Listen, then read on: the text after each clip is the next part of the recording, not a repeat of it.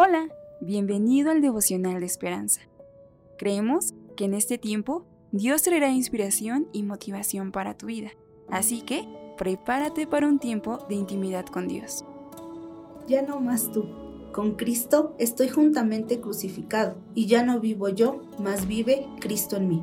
En el verano de 1859, Charles Blondin se convirtió en la primera persona en cruzar las cataratas del Niágara sobre una cuerda floja, algo que siguió haciendo cientos de veces. Una vez lo hizo con su representante, Harry Colcourt, sobre sus hombros. Blondin le dio a Colcourt estas instrucciones. Mira, Harry, ya no eres más Colcourt, eres Blondín. Si yo me balanceo, balanceate conmigo. No intentes equilibrarte. Si lo haces, ambos iremos camino a la muerte.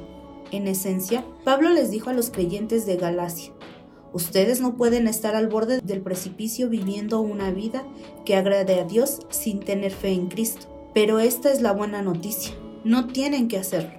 Ningún intento de ganarnos el camino hacia Dios tendrá éxito. Entonces, ¿No debemos hacer nada para salvarnos? No, se nos invita a aferrarnos a Cristo, dejando nuestra manera independiente de vivir como si hubiésemos muerto.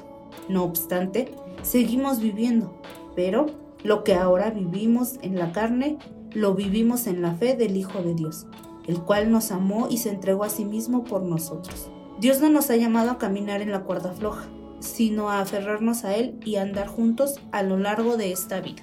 Cuando caminemos en fe, que no sea una fe falsa, que nuestro diario caminar y la búsqueda de Dios sea con un corazón bondadoso, lleno de fe y amor hacia aquel que nos amó primero para caminar a lo largo de esta vida.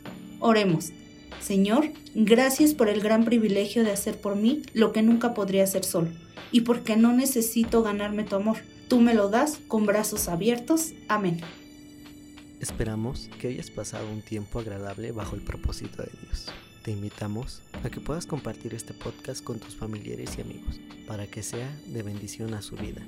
Puedes seguirnos en Facebook, Instagram, YouTube y Spotify como Esperanza Tolcayuca. Hasta mañana.